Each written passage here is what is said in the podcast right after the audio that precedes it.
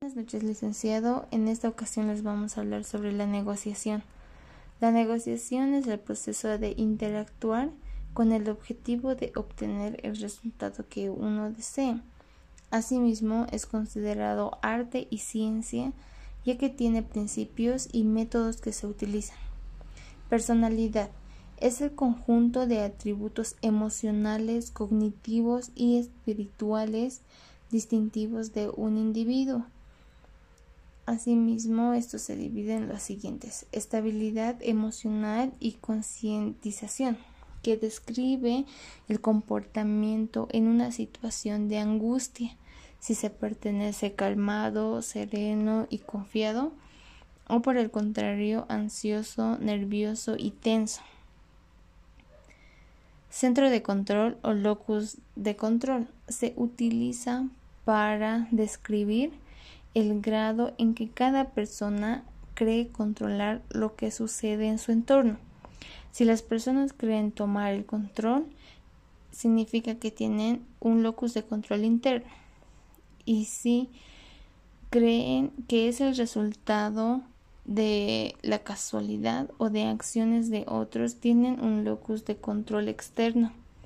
Autosupervisión describe la habilidad de un individuo para adaptar y cambiar su comportamiento en base a los factores de alguna circunstancia o situación. Maquiavelismo mide la disposición del interés propio sobre todos los demás intereses. Extrovertido e introvertido. Los extrovertidos observan y juzgan los hechos, se cargan de energía. En cambio, los introvertidos tienen que guardarse las observaciones y los juicios. La creatividad es la habilidad de ver lo que otros no ven. Es una función que desarrolla el cerebro derecho. El carisma es una fuerza personal que atrae a la gente de su entorno. Permite ser grato, admirado por los demás. La inteligencia emocional describe la habilidad que tiene un individuo para destacarse e interaccionar con las demás personas.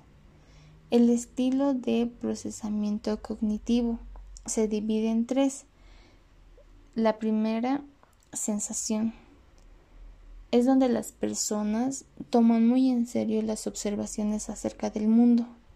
Son prácticos, realistas y disfrutan la parte táctil de la vida.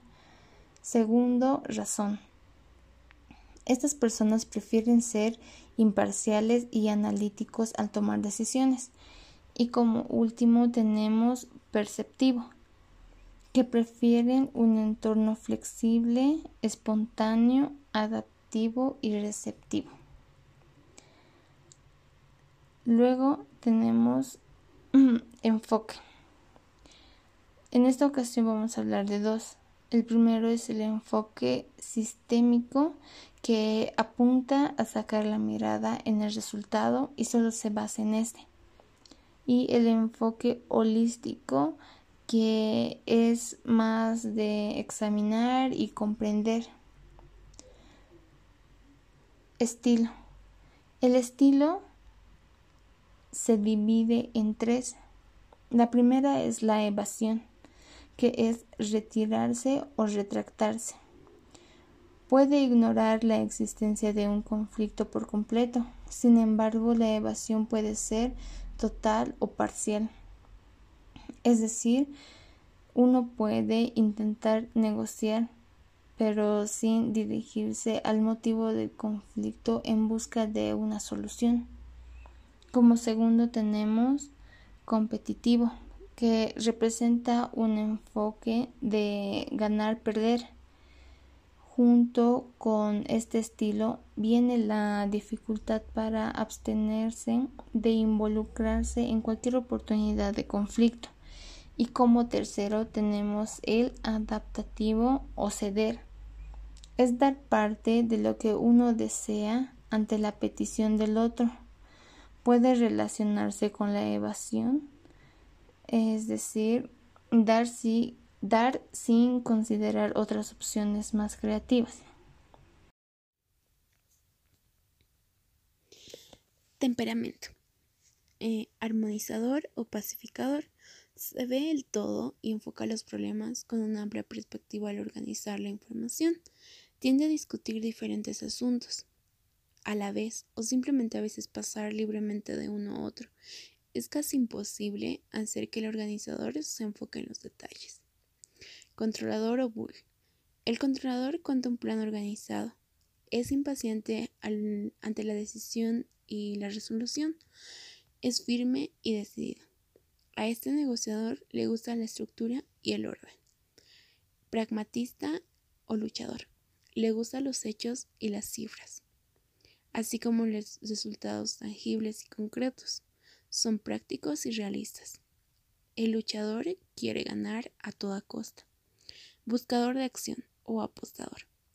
Evaden la teoría y la planeación. No toman resoluciones apresuradas. Postergan las decisiones, pero también suelen adaptarse a nueva información. Son personas prácticas e, e espontáneas. Buscan las emociones y la satisfacción. Intereses. Intereses de relación. Se enfoca en el tipo de relación que se busca o procura mantener. Interés de proceso. Forma en la que desea que proceda la interacción. Interés prospecto. Intenciones específicas que deseamos cumplir y pueden comunicarse. Principios de persuasión. Teoría de juicio social enfatiza los efectos de las actitudes personales sobre las percepciones de las conductas. La teoría explica ciertos fenómenos que ocurren antes de procesar la comunicación persuasiva o basada en argumentos. Latitudes de compromiso. Es donde el cambio o la persuasión tienen menos probabilidad de éxito. Disonancia cognitiva. Las personas percibimos los enunciados semejantes en actitud como más parecidos de lo que en realidad son. Esto se parece al principio conocido como sesgo de consenso falso, que es la tendencia a creer que otros comparten nuestras actitudes y conductas. Sesgo de negatividad. La información negativa pesa más que la positiva al momento de hacer valoraciones, este fenómeno subraya lo importante de buscar en lo que buscamos en un terreno común. Se percibe como positiva y benéfica al momento de intentar persuadir. Ir por las haces. Para cada argumento se necesita un as, sin embargo, mientras más haces tenga, el éxito será más probable. Si enfoca los argumentos en uno de los cuatro haces, seguro se logrará persuadir a ambas partes. Llegar a estar. Eso se divide en cinco puntos, que es la empatía, que es ser capaz de ponerse en el lugar de la otra persona y reconocer lo que es importante para ellos, teniendo más oportunidades de reconocer cómo su propuesta se relaciona con sus actitudes anteriores. Sustentar la credibilidad. La credibilidad proviene de la habilidad, los conocimientos del problema y los asuntos relacionados, la compostura, el enfoque, la confianza que se transmite y su reputación. Terreno común. Persuadir al otro de que haga lo que usted quiere. Debe encontrar la mutualidad. Acoplamiento emocional. Para poder persuadir es necesario involucrarse y sentirse entusiasmado, con lo cual será de forma más fácil lograr la propuesta. Reforzar con evidencia e información. La atención está en lo que puede verse como datos concretos o evidencia externa para poder sustentar la validez.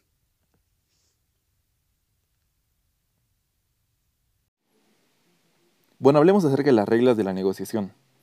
Entre estas reglas tenemos a no ver a la negociación como si fuera un juego, no verlo como algo competitivo, de un ganar-perder, porque si se adopta esa postura, aunque salgas con la idea de que estás ganando, pues a la larga vas a salir perdiendo. Como otra regla está en la de siempre tener una negociación o un tipo de estrategia diferente para cada negociación.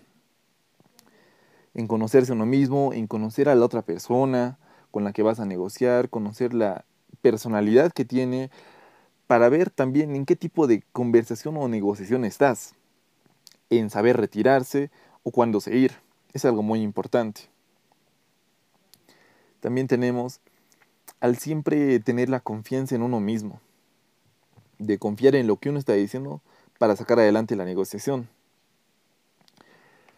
También es muy importante saber negociar con las personas adecuadas. Esto nos referimos a no negociar con personas que no tengan esa potestad de cumplir eh, con lo que se está quedando. Y también de que al final de una negociación confirmar con las otras partes en qué se está quedando, en qué se está quedando, qué términos están utilizando, cuál va a ser el resultado final de la negociación, quién va a hacer qué, es por lo que la última regla y la más importante establece en establecer todo lo acordado por escrito. De tal manera que con esto eh, a un largo plazo no van a haber malentendidos o inconvenientes entre ambas partes y todo va a estar claro textualmente.